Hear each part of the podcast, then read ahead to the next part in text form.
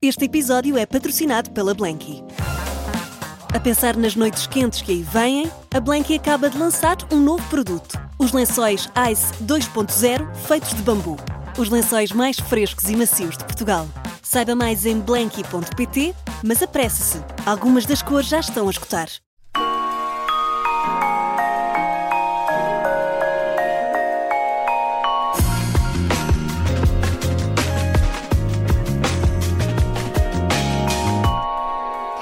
Acorda todos os dias às 3 da manhã, coleciona informação sobre atletismo, por aquilo que sei. Tem muitos dados na cabeça, atletas, tempos, lugares, competições, datas. Sempre quis ser jornalista, escreveu um livro e o melhor mesmo é calar-me, porque senão estes 40 minutos passam a voar e nós eh, queremos é ouvir-te. João Moleira, bem-vindo. Olá, Catarina, olá, Miguel. Hoje em 40 minutos aqui na, na, na Rádio Observadores. Uhum. Um, João, como consequência do, dos, eh, dos teus horários, eh, eu li que tu aprendeste, obviamente, a ser um, independente, ou seja, não deixas uh, de fazer nada por falta de companhia. Foi algo que tu tiveste de trabalhar ou sempre foste assim? Um, não, sempre, sempre fui uh, assim. Uh, eu não sou uma pessoa que sofre de solidão, mas que vive bem com a solidão. Eu, eu, eu, sou um solitário, não uma pessoa que vive com, com solidão. E estes horários ajudaram também a, potenciar um bocadinho, uh, um bocadinho isso. Eu hoje em dia. Um, há mais de 20 anos que acordo às 3 da manhã, como, como, como dizias. Hoje em dia já tenho um horário um bocadinho mais flexível, porque há 7 anos que estou com uh, uh, a informação da jornalista também com o Jornal da Noite e o Primeiro Jornal, e já não estou 5 dias por semana a acordar às 3 da manhã. Mas ainda assim, estou com horários muitas vezes marginais, em que nem sempre é possível uh, conciliar a nossa vida com a de outras pessoas, e então é, é, é aprender. Pois, eu, eu ponho no teu lugar, eu fiz para aí quatro anos em que tive de acordar, acordava por volta das quatro e tal, cinco, uhum. e assim, a minha vida social acabou. Todos os bocadinhos que Sim, eu tinha não, não, não era para descansar. Social, Fim de semana tentava repor algum sono. Pois, mas Sendo que tu nem sequer não, tens. Não, porque ao fim de semana tenho o Jornal da Noite e o Primeiro Jornal, portanto, as minhas folgas em semanas normais, normais aqui com muitas aspas, são à segunda e à terça-feira, quando as outras pessoas não têm a mesma disponibilidade que claro. eu tenho.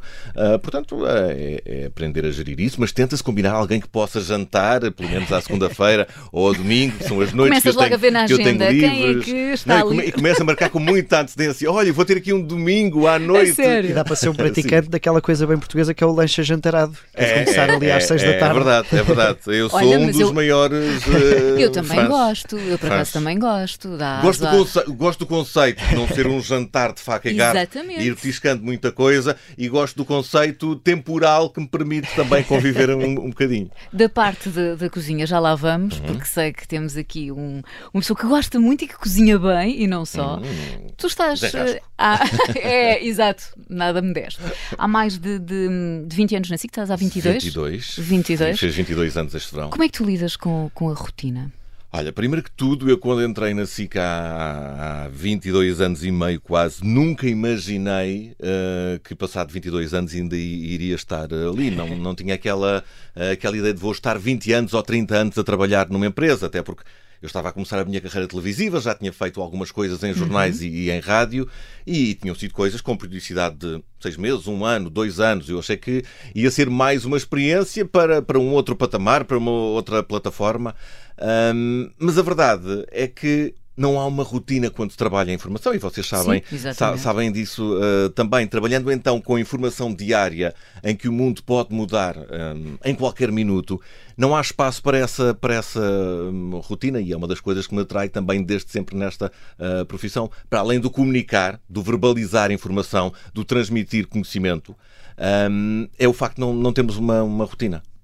E tu eh, há pouco estavas a dizer, e bem, que uh, no teu início nunca hum. imaginaste que irias ficar tanto Ai, tempo. E comento isso com, com muita gente mais nova que trabalha comigo, diz: Ai, já estou cá há 5 anos. Olha, 5 anos já, é, já, é um feito. Eu, antes de, de estar na SIC, nunca tinha estado 5 anos em lado, em lado nenhum. Mas nunca me imaginei, ao fim de 20 anos, ainda estar aqui. E hoje em dia, vamos E não vejo sinceros... isto como uma coisa má, não, não vejo isto não, assim, não. Exatamente. Não é que eu quisesse ir para outro lado, mas achava que era mais uma experiência profissional que queria ter, não sabendo onde é que iria acabar.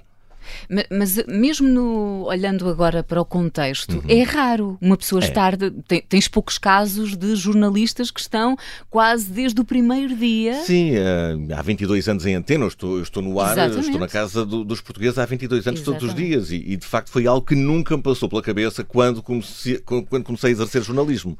E, uh, mas pelo caminho dos 20 anos já tiveste algum convite que te fez eh, vacilar ou pensar em, em mudar? Tive abordagens, nunca tive um convite oficial. Tive abordagens. Uh, podemos falar, podemos falar um dia. Um convite oficial para, para sair da SIC nunca tive, confesso. E se tivesses? Se tivesse, é, eu, eu, já, eu, já, me coloquei, eu já me coloquei nessa, uh, nesse exercício. Ia ser muito difícil para mim. Ia ser, muito, ia ser uma decisão muito difícil de tomar, porque eu gosto muito de estar na SIC, eu gosto muito de trabalhar na SIC. E se um dia que tiver que sair dali, um, vai ser uma decisão muito difícil para mim. Porque para além um, do, do, gostar do, do trabalho que, que, desenvolvo ali, gosto da política de empresa e aquela coisa que um, já parece conversa da chacha e blá blá blá do amor à camisola. Mas que é? é? Tem, tem, um peso muito grande. Tem um peso muito grande. E também já tens mas, amizades, mas, certamente. Claro, claro que sim. Mas, e já tive amigos que, que trabalharam lá comigo e que saíram para outros órgãos de comunicação, continuam a fazer parte da minha vida diária. Uh, e às vezes tenho essas uh, conversas e tivemos essas conversas no momento em que eles tiveram que tomar uma decisão uh, de sair. Eu, felizmente, isso nunca se colocou. Mas já fiz o exercício. Se isto fosse comigo, ia ser muito difícil. É também sinal que continuas a sentir que há continua a existir desafio. Né? É outra das coisas, voltando não... à questão da rotina, que me tem, uh, que me prende, que me prende e que me faz gostar muito de viver aquela, aquela cultura da, da, uh, da família SIC, é essa que eu, ao longo destes 22 anos, um, eu não tenho estado sempre a fazer a mesma coisa. Não sei se fui eu que fui atrás das oportunidades, foram elas que uh, vieram ter comigo, mas têm sido sempre colocados vários desafios. Uh, o desafio da apresentação, depois o desafio da coordenação, o desafio de conciliar as duas coisas, o desafio de pensar projetos, de pensar alinhamentos, de fazer emissões especiais, de fazer emissões fora do estúdio, de ir ter com os portugueses e fazer uma emissão em Faro, outra em Bragança. Ou seja, ou seja, aí nunca há rotina, não é? Não há que... rotina e, felizmente, no meu caso, os desafios foram sempre surgindo. E tu és uma pessoa que gosta de sair de, às vezes da. Gosto, gosto, gosto, gosto. Da zona de conforto. Não, assim gosto. Dizer. É, mais ou menos. Ah! há aqui, um, há aqui um, um risco muito calculado. Eu penso muito, mas em tudo na minha é vida. Sério? Não é só profissionalmente. Eu penso muito quando tenho uma, uma decisão para tomar. Tomo-a sempre e tomo, eu acho que tomo sempre a melhor decisão. Um, e, e gosto de correr esses riscos profissionais também. Mas eu preparo-os muito. Quando sei que vou ter um novo desafio, okay. eu preparo-os muito porque, primeiro tudo, não quero defraudar claro. quem, quem, quem apostou em mim. Uhum. E depois porque é uma, uma competição comigo mesmo e todos nós uh, temos, temos uh, isso no, no, Sim, somos os principais, não, os é, mais exigentes. A competição é comigo, eu quero fazer isto muito bem. Se é uma coisa que eu não fiz, um, quero mesmo ter a certeza que o desafio foi lançado à pessoa certa. E consegues uh, dizer, ok, aqui estive bem, resultou? Ou tens essa dificuldade, para ti é quase, nunca consegues saborear as vitórias, entre aspas? Eu acho que com o passar do tempo consigo saborear melhor. Uh, nos primeiros anos eu acho que era demasiado exigente comigo mesmo e continua a ser. E eu acho que é bom termos, termos essa exigência. Mas eu acho que com o passar dos anos eu conseguia aprender a saborear melhor esses, uh, esses momentos e a valorizar mais algumas conquistas jornalistas profissionais. Porque quando nós somos muito novos e chegamos a uma redação, uh, nós queremos é fazer tudo e, e, mesmo com esses riscos calculados que eu já pensava, eu queria fazer tudo e fazer mais.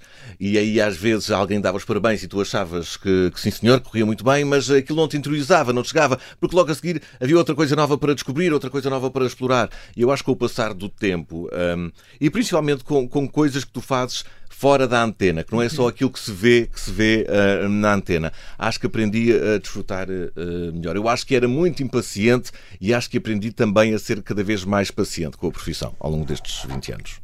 Olha, e em 20 anos, qual a pior notícia que já tiveste hum. de dar? São muitas, infelizmente nós damos mais más notícias do que, do que boas notícias. Eu acho que notícias relacionadas com a morte de pessoas com as quais já nos cruzamos e com uh, ah, um, e pelas quais até temos algum apreço um, é sempre difícil. Um, eu acho que nós vemos aqui um período muito complicado, foi o período uh, do terrorismo de larga escala ao qual nós não estávamos habituados. Nem nós, enquanto profissionais de comunicação, nem nós, enquanto cidadãos deste mundo e, e deste, deste continente em que, um, pelo menos para a nossa geração, era uma coisa nova. Não vivemos uhum. muito perto as Brigadas Vermelhas, a sim, ETA, sim, sim. E, e, aqui estamos a viver um, um turismo, um, um, turismo disparado, um, um terrorismo de larga escala, religioso, uh, fanático e um, depois do 11 de setembro, os primeiros ataques terroristas na Europa, primeiro em Londres e depois uh, em Madrid, uh, o de Madrid em particular, o da estação de Tocha, eu tinha na altura e tenho amigos meus uh, a viver em Madrid e, em particular, uma amiga minha que fazia todos os dias aquele, aquele trajeto de manhã e, hum, para além da proximidade geográfica, percebermos, ok, isto é uh, já não é um filme da América, está aqui à porta, foi o perceber que poderia atingir uh, os nossos. E esse dia em particular foi muito angustiante, porque depois caíram as redes móveis, não foi possível falar com ninguém uh, no meio daquilo tudo, e só ao final do dia eu conseguir falar com algumas pessoas é que me tranquilizou. E foi um dia profissional muito, muito angustiante. Mas depois há outros,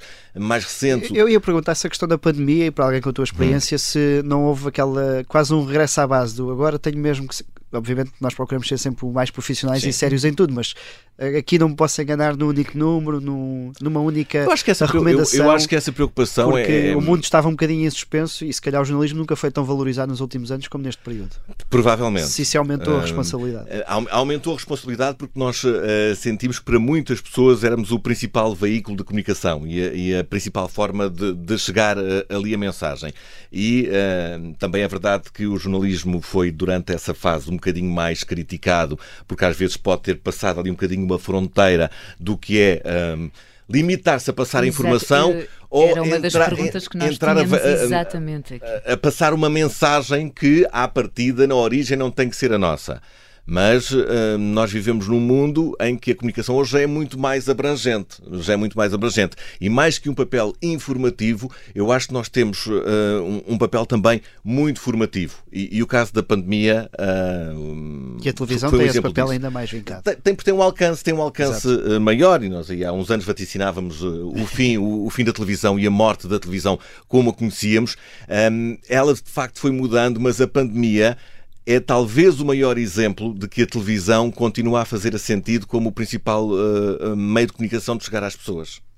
Também já ditaram tantas vezes a morte da rádio é, é, e olha é, para nós aqui. Se, sempre com vídeo, sem medo do futuro, sem medo do futuro. É verdade, é verdade. Não, sempre a renascer e a reinventar-se. Completamente, completamente. Houve uma altura que ah, nós há, há, uma década falávamos que a televisão vai deixar de existir, são as plataformas digitais que sim, vão sim. avançar com isto tudo, é o YouTube, são os Netflixes da vida, as pessoas vão procurar informação noutros sítios e procuram informação noutros sítios, mas a pandemia veio provar que um, este foi o principal veículo da, da informação e de uma informação correta, rigorosa, com uma mensagem de cuidado a ter, e é aqui que às vezes surge um bocadinho da crítica, na minha opinião infundada, de termos passado um bocadinho, um bocadinho o risco. Mas eu acho que o tema também. O tema levava é, a isso. É, é, é, um interesse maior, é um interesse maior. E é aqui que os eh, críticos, principalmente aqueles que estavam mais ligados a um lado negacionista da, da, da pandemia, um, acabam por pegar. Mas uh, é um bem maior, é um bem maior que está em, em causa na vida de todos nós. João, antes de seguirmos para uma seguinte, para uma pausa uh, habitual aqui no 40 Já? Minutos para a síntese, eu disse, passa isto passa mesmo a correr, é terrível. Um momento mais difícil na tua carreira profissional? Hum, um momento mais difícil na minha carreira profissional. Um, foi talvez uh, o dia dos uh, incêndios de 2017 em que eu nesse. Estamos no verão, eu nesse fim de semana. Habitualmente não estou com os dois jornais, com o primeiro jornal e o jornal da noite, ou tenho um ou tenho outro. Naquele fim de semana ia estar a apresentar, ia estar e estive, ia coordenar, ia coordenar os dois. Uh, e lembro-me de, perto das sete da tarde, há um incêndio a começar nesta zona do país. Uh, vamos mobilizar a equipa, vamos ter um direto. Temos um direto na abertura, é um incêndio com alguma dimensão, mas nós vivemos em Portugal, já fizemos muitos verões infelizmente, com a, a, a sensibilidade com que temos de lidar com isto, é mais um incêndio. Lá voltaremos se, se justificar. Acaba o, antes de acabar o jornal, voltamos lá e as coisas estão a ficar complicadas. E eu lembro-me de acabar o jornal, voltar para casa e tinha que estar na SIC novamente às 8 da manhã, uh, entrar no carro, cinco minutos depois de ter saído do ar, e ouvir que tinham encontrado um corpo, dois corpos, três, três corpos. Eu pensei, porcaria, que, que chatice, pá, isto, isto não devia ser assim. E nos 20 minutos que chega até casa, ligar a televisão e já íamos em 16, em 17, de, deixem-me dormir às 3 da manhã. E já não era só mais um incêndio. E já não era só mais um incêndio. E uh, nessa noite repensar toda a estratégia informativa e montar toda uma equipa no local uh, para no dia seguinte uh, termos a melhor informação possível sobre esta grande tragédia que, com que vivemos habitualmente. Não nessa ordem, mas naquele ano particularmente difícil. João, falámos aqui de memórias também do período mais difícil em termos um, profissionais e, e obviamente, e tu também já partilhaste um, algo que, que às vezes eu penso como é que é possível, que tem a ver com o teu lado pessoal. Uhum. Uh, um momento que eu acredito que tenha sido o teu, uhum. atrevo-me a dizer, sim. o mais uh, difícil. Foi, sim. Um, eu, eu, há pouco não te falei nesse momento como o dia mais difícil profissional, porque, porque está mais um, para o, acaba é, por juntar os dois. E, e, depois sabes, porque profissionalmente eu acho que estive ali durante umas horas anestesiado. As coisas uh, fizeram-se até ao final. Estamos a falar do dia em que o meu pai uh, faleceu, em que eu soube por volta das 8 da manhã e tive que continuar no, no ar. Tive, atenção, por opção minha, eu não disse a ninguém e continuo, provavelmente, eu, eu dizendo a minha direção uh, uh, avisava-me, João vai-te embora, isto resolve-se. Uh, eu fiquei na mesma ali até às 10 porque não ia resolver nada naquele, naquele momento. Um, e foi, foi, foi um dia mais difícil da minha vida. Até o momento, felizmente ainda tenho a minha mãe, meu pai já não tem. Até o momento foi o dia mais difícil da minha vida. Há, há ali um cruzamento durante algumas horas com, de facto, a, a, minha vida profissional. Mas como te digo não o sinto como o dia mais difícil da minha vida profissional, porque eu acho que estive ali anestesiado durante, durante aquelas horas até sair dali, poder chorar, ir ter com a minha família e resolver o que tinha a resolver. E como é que tu consegues? O que é que, naquele tempo que seguiu, foi ah. é aquele estado de anestesia ou, ou Pensas que ainda não, não, não está a acontecer? Não, toma... não eu, eu estava preparado para que isso Sim, acontecesse, não é? óbvio. é? Portanto, eu sabia que estava a acontecer. A, a questão ali foi, um, durante dois ou três minutos que eu tive de intervalo, falei com a minha irmã e o que é que uh, tu vais fazer e o que é que eu vou fazer.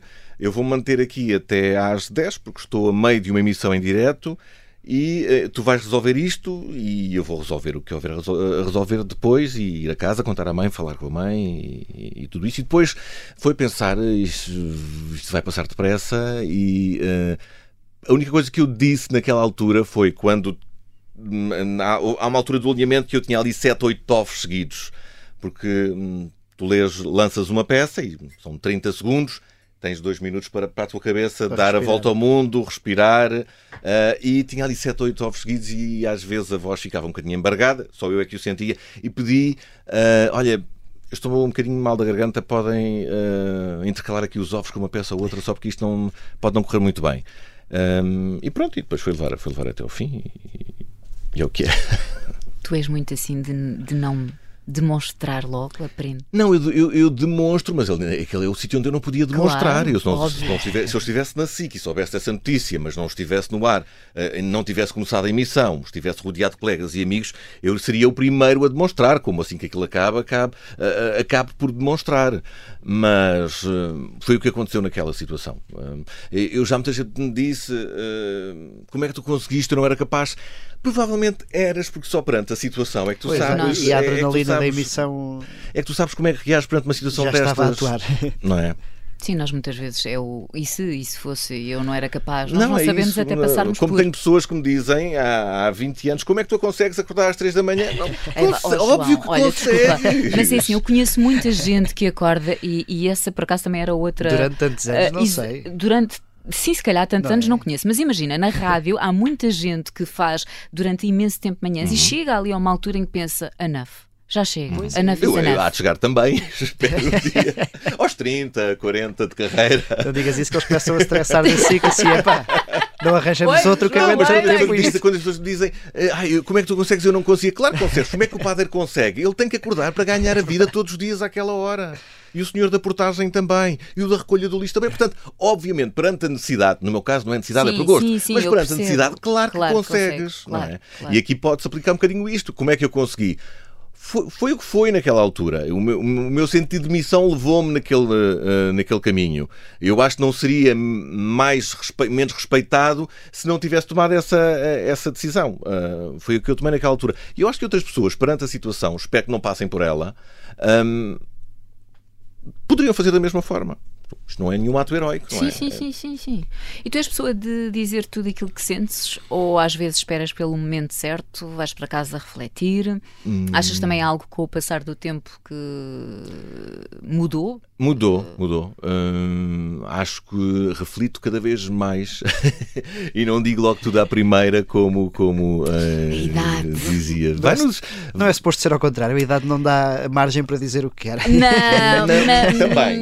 Eu percebo, eu percebo onde é Dá- Exato. Dá-te autoridade, se calhar. Dá-te autoridade. Agora gostei muito que viraram-se os dois para mim, uma geração abaixo. Não, eu acho que dá autoridade e se calhar daqui a uns anos dá-te eh, para dizeres o que quiseres. Porque, não, está velho, está maluco, já Exato. pode dizer o que quiser. Eu acho que aqui não. Eu acho que aqui Era mais aprendes. eu não queria dizer. E acho que Não, eu acho que aqui aprendes a ser mais ponderado. Eu acho que com a idade aprendes a ser mais ponderado, a pensar mais nas. Se bem que eu, eu há pouco estava a dizer-vos, eu sempre fui um, um miúdo, mesmo em mais jovem, muito ponderado, eh, muito bem comportado, eh, nunca deu problemas. Portanto, eu pensava sempre em não causar transtorno aos outros. Mas no, no meio profissional, eu como também comecei a conquistar coisas muito cedo na minha vida, hum, eu de facto o que tinha a dizer dizia e continuo a dizer quando acho que tenho que dizer. Mas às vezes já penso, já penso duas vezes e já sou um bocadinho mais paciente e tolerante em relação a certas coisas.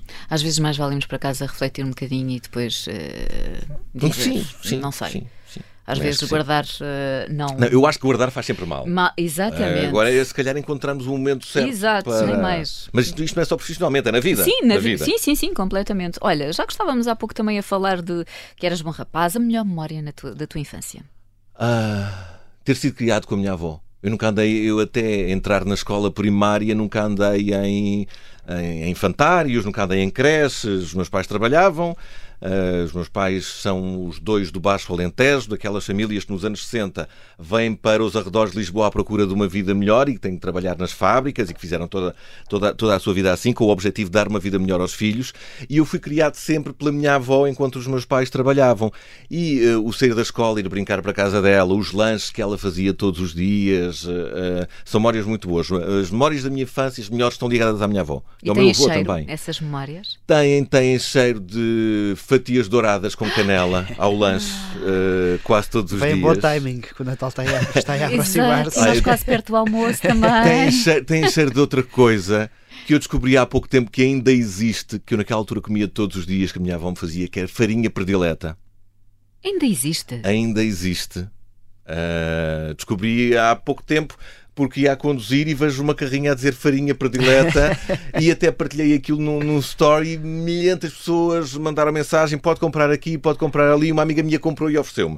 Ahm, mas tem muito esse cheiro daquela farinha torrada porque quando não era farinha predileta de marca era a farinha branca de neve Sim. que era torrada no forno para ter um sabor um sabor e um cheiro principalmente semelhante passam muito passam. Eu, eu gosto muito de comer há, há pouco falavas de, de cozinhar eu mais do eu gosto de cozinhar mas eu mais do que cozinhar gosto muito de comer e muitos dos meus cheiros e memórias de infância também estão ligados a, a- a essa parte E deve vir daí também, se calhar, não é? Provavelmente, Cresceste provavelmente. Daí esse teu gosto. Sim, a minha, avó, a minha avó era uma ótima doceira, fazia muitos bolos. Era raro o dia em que não havia ou uma fatia dourada, ou, ou um bolo ah, para o lanche, ou umas pupias, são os bolos típicos do Alentejo Uhum. que ela fazia aqui. Ah, sim, provavelmente sim, vem, vem daí também.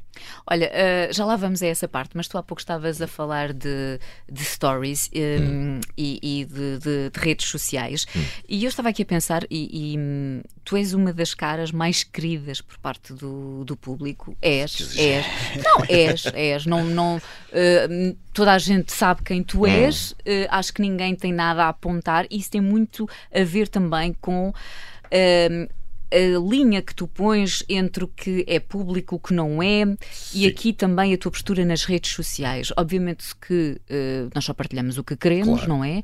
E daí tu andares a fazer ou fazes uma boa gestão, Eu ou te- para ti as redes sociais eu- é. As redes sociais, para mim, surgiram como uma brincadeira ah, há, há mais de 10 anos, quando elas aparecem ali em 2008, 2009, pela primeira vez. Eu nem, nem sabia o que era o Instagram e foi, olha, uma, uma colega que. Uma das minhas melhores amigas que agora trabalha nesta casa que me abriu, criou o perfil, ela está na Antunes de Oliveira.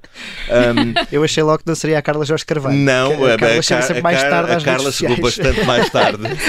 Foi bastante mais tarde. Não, mas eu lembro perfeitamente, já na SIC, uh, que foi a Sara que me criou no meu telemóvel um perfil de Instagram. E eu achei graça aquilo porque gosto de fotografia e depois fui explorando.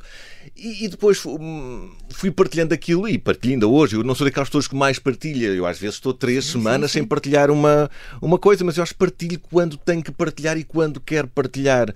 E é o que tu dizes, tu fazes a filtragem. Óbvio. Uh, nós ali somos perfeitos. Eu não ponho ali nada de que eu não me orgulhe. Uh, a não ser queira passar uma mensagem muito forte e sei que há esse poder através das redes, das redes sociais. Uh, mas não é algo muito pensado, mas é pensado. É, ou seja, partilhas aquilo que para ti que faz, acho, sentido, faz sentido. Exatamente. Faz sentido. Para ter alguma proximidade, porque gosto e depois porque mantenho alguma proximidade claro. com, com, com essas claro. pessoas. Mas sentes o carinho das pessoas, não sei? Não, isso sinto. Isso sinto muito atra através das é redes verdade, sociais. É sinto, sinto muito. Na, na, rua sempre o senti. Através das redes sociais uh, também. Uh, sinto, não tens assim comentários muito. menos uh, simpáticos? Terei tido alguns. Eu acho que mais que comentários, uh, mensagens privadas. Okay. Mensagens privadas. Uh, mas não, não, são, não são muitas comparadas com aquelas que eu vejo às vezes à minha volta.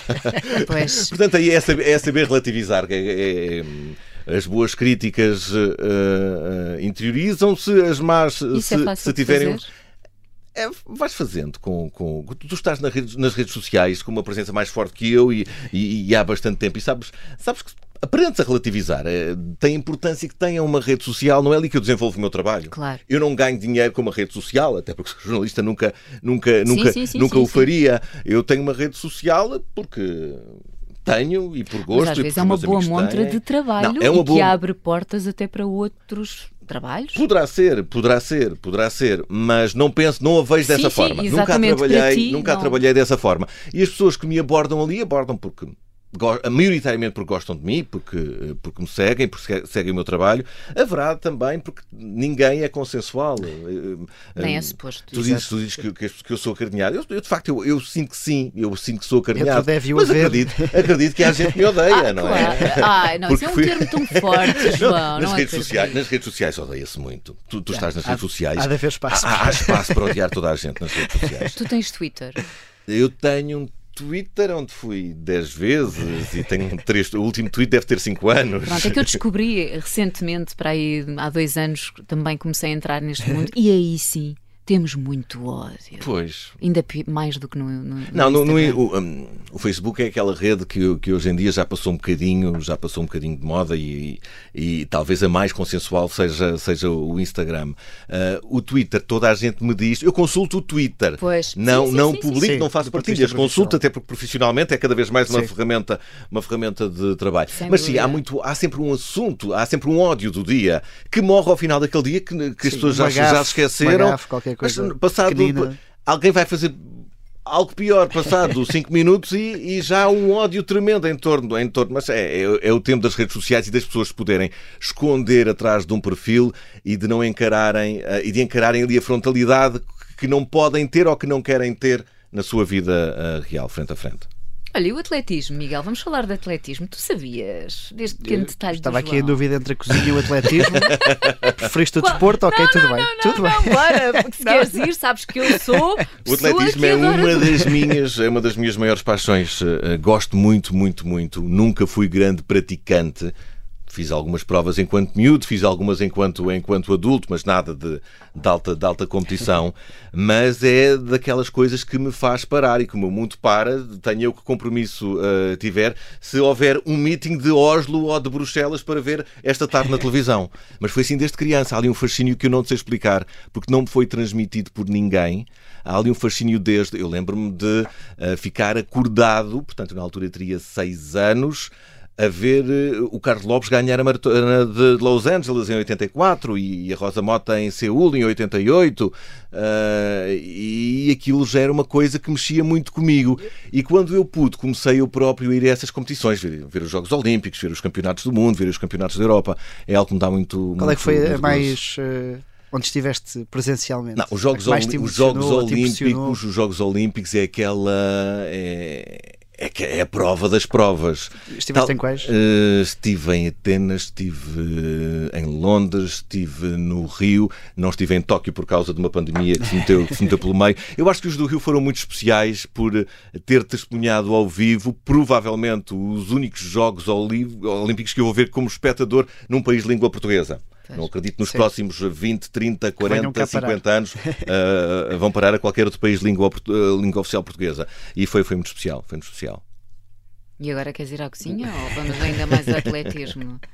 Não, ia só eu perguntar ao eu João. fiquei com medo. Ia... Ela sabe os tempos, sabe os lugares, que ela me ia pôr aqui à prova. Fazer um quiz. É, ficou em segundo rápido. lugar na maratona Miguel, de bora, Osaka. Bora já fazer. De 1992. Não, eu dizia-te, Valentina Iagorova. Por acaso ia... Tudo.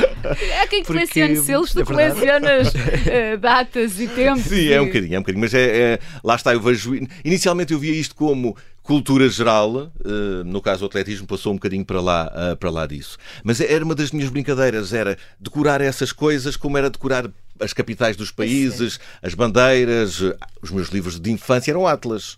Era o que eu mais gostava. Davas-me um atlas e eu ficava deliciado a procurar as distâncias entre uh, Dublin e Melbourne, e, não é? E quanto tempo é que lá?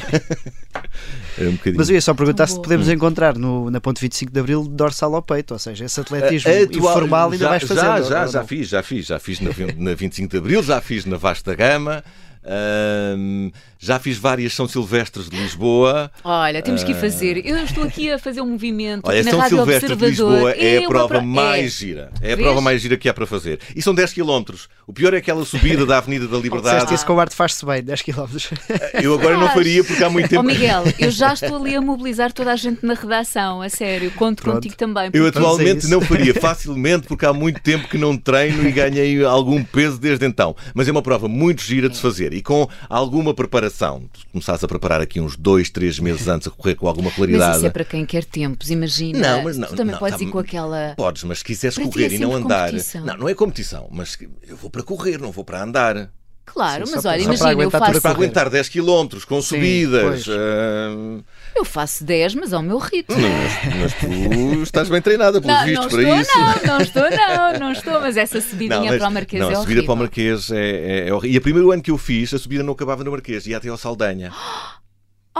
E depois não, do Saldanha, não ias, não ias tão. Ah, ah, na 24 de julho não ias tão longe, sim, viravas antes, sim, okay. ias até ao Saldanha e depois é que começaças a descer. E depois, quando começas a ah, descer, ah, ganhaste vida, não é? Renasceste. assim, Agora, aquela é... subida é.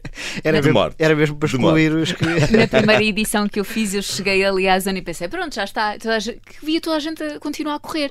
E, e toda a gente assim, bora, bora. E eu, bora, não, já também não, não, não, tem que dar a volta não, lá em cima. Nos restauradores, mas depois desceres, exatamente. Eu pensei, ah, já não quero, mas depois é esse espírito que tu Não, o espírito é muito giro. A... a cidade iluminada de Natal já, com, com, é das poucas provas em que, e isso é, é, é, triste para quem gosta de atletismo, porque sendo uh, Portugal um país de grandes atletas, nós não vemos muita gente nas provas de atletismo. Mesmo nas, nas meias maratonas e nas maratonas na rua, não vemos gente aplaudir. E na, uh, na São Silvestre de Lisboa, por ser toda no centro da cidade, num, ali entre o Natal e o Ano Novo, em que as pessoas saem a um sábado à tarde, vês muita gente aplaudir e puxar pelas pessoas. Isso é muito giro. E agora que vamos para a cozinha, Miguel? Vamos para a cozinha. Vá, vamos eu, lá. Eu tinha aqui uma dica, hum. eu acho que faz a transição entre a parte Força. profissional e a cozinha, que é, então. é uh, pediram para, para perguntar, ou para pedir ao João, para contar uma história sobre uma, eu acho que era uma reportagem sobre Turricados do Bacalhau. Bacalhau, claro que sim. Assim, Carla Jorge Carvalho. Carla Jorge Carvalho.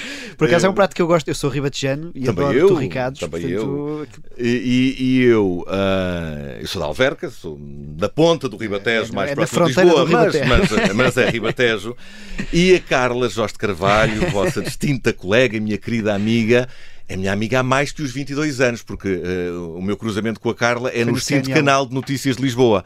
A Carla uh, foi a primeira pessoa com quem eu apresentei lado a lado. Eu fui o primeiro dela e ela foi a minha primeira. Uh, costumamos dizer isto a, a brincar. Então, Mas naquele, o CNL teve uma coisa engraçada. Teve ali uma geração que hoje em dia está a dar, uh, está presente na comunicação em vários, em vários órgãos, mas nós éramos todos muito jovens e, e, estávamos a começar um projeto que não sabíamos muito bem o, o, que, o que ia dar. Aquilo no ar durou apenas nove meses, mas nós começámos lá a trabalhar tipo um ano antes.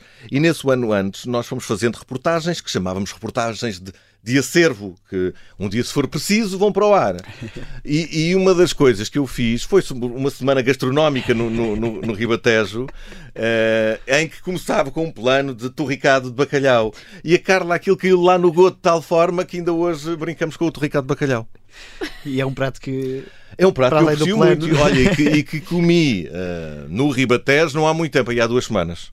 Eu é sempre uma tradição com os meus amigos, dia de eleições, não sei porque é que criámos isto, não me Olha. perguntem. Vamos sempre à casa dos torricados em Santarém, que tem, para além do tradicional torricado de bacalhau, agora já estou aqui a divergir, de tem eleições, torricado de touro bravo e de polvo, Nunca e é comi. muito bom. Nunca muito comi. bom também. Bacalhau conheço. Eu, em dia de eleições, eh, tenho uma tradição que é comer no bar da SIC. Pois, eu vou, não, eu vou, eu vou votar a Pronto, é casa e depois antes de vir, eu voto em é a minha casa antes tradição de vir. gastronómica de eleições. Olha, já estamos mesmo, mesmo na, na, na reta final, só mesmo para, para fechar. O que, é que, o que é que as pessoas não sabem sobre ti? Tanta coisa. Tudo aquilo que eu não quero dizer. tudo aquilo que eu não quero Obviamente, e mostrar. também não vai ser aqui com toda a certeza que vais dizer, mas algo que, que surpreenda as pessoas e que queiras Hum. partilhar para fecharmos esta conversa. Podia ter pensado nisso. Isto é quase como dizem os, Os meus teus os olhos, olhos, não? O que é que dizem os teus olhos? Ah, hum, o que é que as pessoas não sabem sobre mim? A parte do atletismo passaram a saber. Quem não Hum, sabia? que, eu, que eu sou capaz, que eu sou capaz de fazer ah, 300 quilómetros por causa de um bom prato. A sério. Eu sou capaz ah, de pegar no carro com folga, com tempo e, e é ir àquele restaurante que me disseram que ah, há ali uma coisa que eu vou gostar muito. Sim. Sabes que o Manel Serrão também tem aqui o espaço eh, por pratos nunca antes navegados e eu Então espero é- que nós conseguimos É, é o próximo aqui um convite grupinho. para eu, para eu Miguel, voltar, para eu pronto. voltar à Rádio Miguel, Observador. João, Pode ser na pronto, casa dos torricados. vamos fazer Olha, por exemplo, que não é muito longe. João, muito e muito obrigada. Muito obrigado, Foi um prazer Miguel, e volta sempre. Eu acho que já tens tanta gente conhecida aqui. Não sei, não sou de intrigas, mas. Vol- vol- Volto sempre que me convidarem. Foi um gosto. Pronto, Obrigado. obrigada. Obrigado.